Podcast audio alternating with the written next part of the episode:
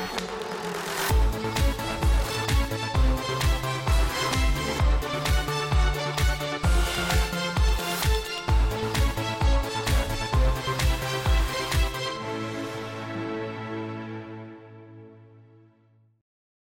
Bon, on va pas se mentir, c'est vrai que les marchés sont assez comme euh, nerveux euh, en cette rentrée, notamment euh, à cause de tous ces nuages qui s'accumulent, qui s'amoncellent au-dessus de l'économie chinoise. Wilfried Galland, bonjour. Bonjour David. Ravi de vous retrouver, directeur stratégiste chez Montpensier Finance.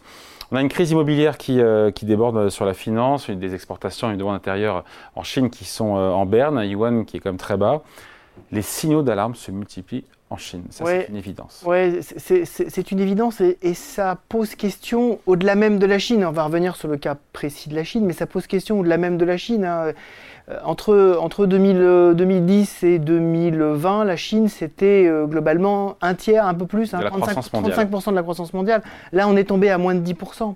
Et donc, ça veut dire que véritablement, on a un moteur qui n'existe pas. Et la question que tout le monde se pose, c'est en fait, la Chine le, diagnostic, c'est qu'elle manque de demande, elle manque de demande intérieure, et elle est dans la même situation, en tout cas dans une situation extrêmement proche de celle qui était euh, celle du Japon en 1990, c'est-à-dire une crise immobilière, un souci euh, potentiellement avec ses banques, euh, une crise également sur le commerce. On a oublié, mais dans Ça les rappelle pas des bons souvenirs quand même. À la fin des années, 80, à la fin des années 80, le Japon c'était le grand rival stratégique des Américains. Il y avait énormément d'ouvrages qui paraissaient sur le fait qu'il fallait euh, contrer la, menace japonaise et la lenteur finalement avec laquelle le Japon a, a traité ces problèmes-là.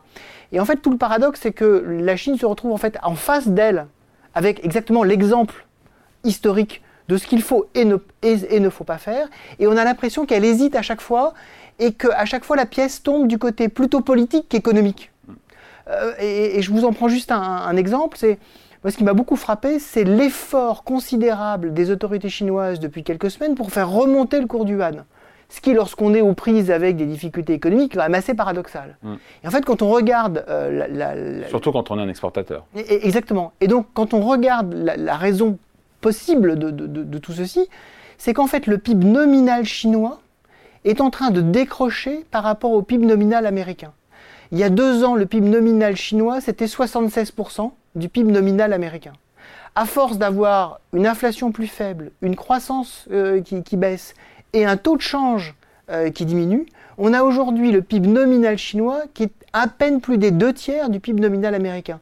Ce qui veut dire que politiquement, ça devient très compliqué de la part de la Chine, sur les calculs de Goldman Sachs, ça devient très compliqué de la part de la Chine de devenir cette fameuse première puissance économique mondiale qui est la promesse de Xi Jinping. Et donc, tout est fait pour cosmétiquement remonter ces chiffres. Hein. On, va, on va y revenir sur l'immobilier, sur un certain pourquoi, pourquoi la Chine, pardon, pourquoi la Chine, pourquoi la Chine est engluée Encore une fois, il y a les, déboires financiers de l'un des plus grands promoteurs chinois, Country Garden, qui nous rappeler que la crise immobilière en Chine, qui a démarré avec Evergrande, c'est ça? Oui, oui. Il y a deux ans, Country Garden, toujours là. Fois Evergrande, hein. Hmm? Country Garden, c'est trois fois Evergrande, hein, donc c'est beaucoup plus gros que ça. Voilà, et puis donc cette histoire de, euh, elle est un petit peu en peine à exporter ses produits, la Chine, une consommation intérieure qui ne baisse pas, mais qui est même relativement euh, à l'aune de la, de la dynamique chinoise. Et en même temps, le gouvernement nous dit toujours viser 5% de croissance cette année. Donc expliquez-nous un petit peu là. En fait, le, ce, que, ce, que, ce, que, le gouvernement euh, traduit dans cette espèce de de, réticence à relancer véritablement la demande.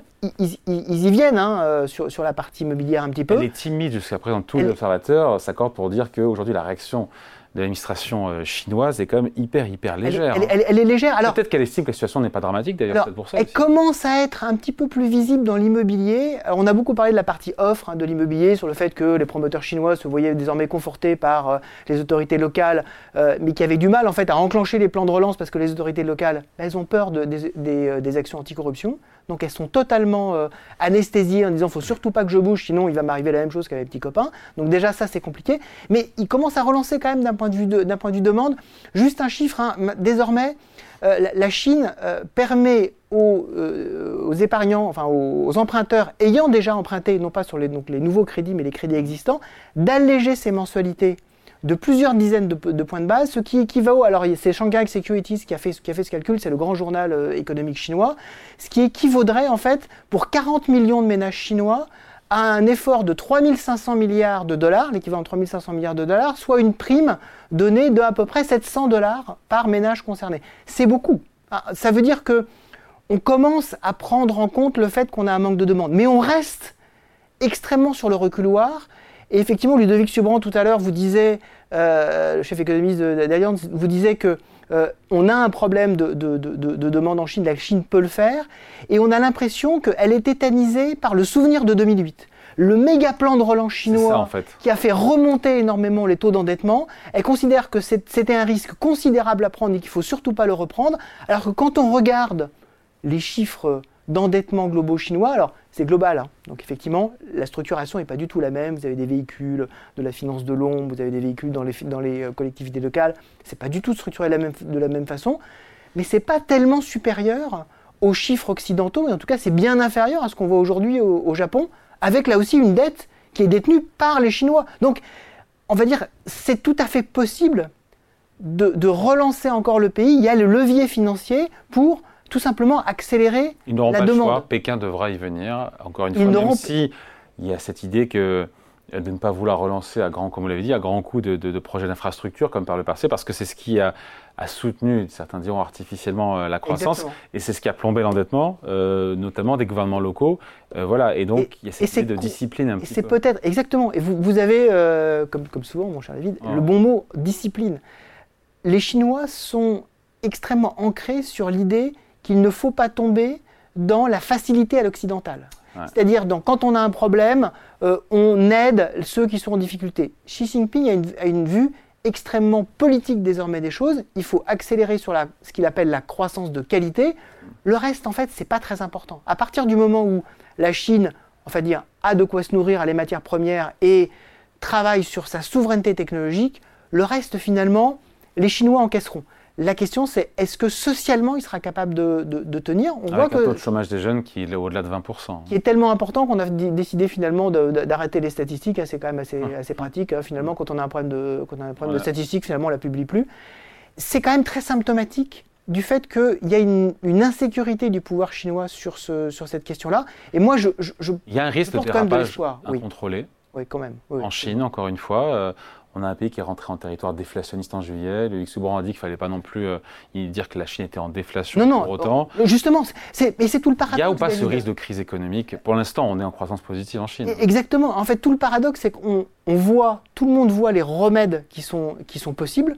C'est totalement possible d'éviter cette fameuse spirale déflationniste. en remettant de l'endettement et des projets d'infrastructure qui ont conduit la Chine dans le mur aussi. Pas nécessairement des projets d'infrastructure, mais en, en relançant la demande intérieure. Mais pour relancer la demande intérieure, il faut effectivement donner de l'argent, mais il faut surtout relancer la confiance. Et, pour moi, et c'est un peu ma, conclusion euh, de, l'économie chinoise, c'est que l'économie chinoise manque de confiance. Quand vous regardez les indicateurs de confiance des entreprises, en particulier privées, elles ils sont extrêmement faibles. Quand vous regardez par exemple l'investissement privé en Chine depuis le début de l'année, il est totalement flat toute, la, progression de l'investissement, ce sont les entreprises publiques.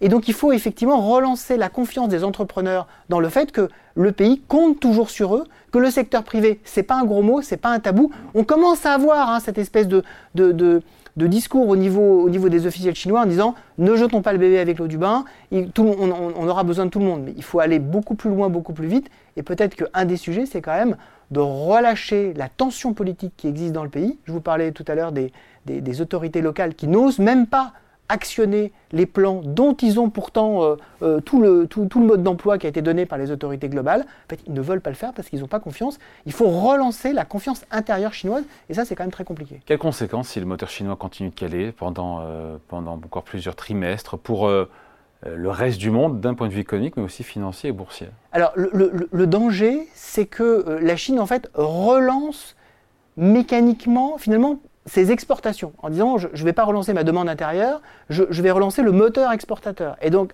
de déséquilibrer encore plus la mm. croissance, euh, la, croissance mondiale. Ce n'est pas du tout ce dont on a besoin, on a besoin d'une relance intérieure chinoise.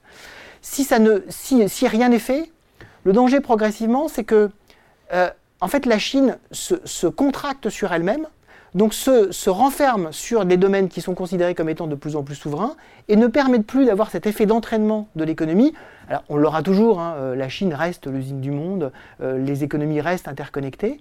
Néanmoins, on voit qu'il commence à y avoir des doutes sur la capacité chinoise à répondre à un certain nombre de demandes, en particulier locales. Donc la question va être peut-être plus d'abord sur la croissance de la zone Asie.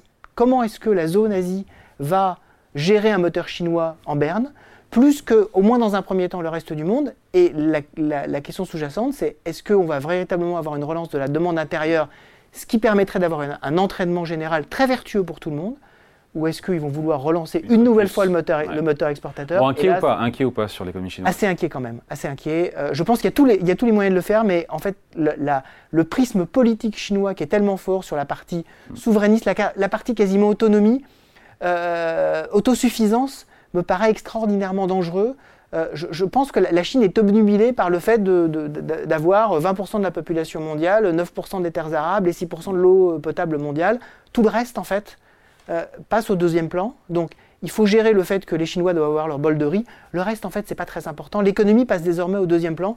Il faut que l'économie revienne au moins en tandem avec le politique, ce qu'avaient fait euh, les prédécesseurs de Xi Jinping. Ils avaient réussi à le faire.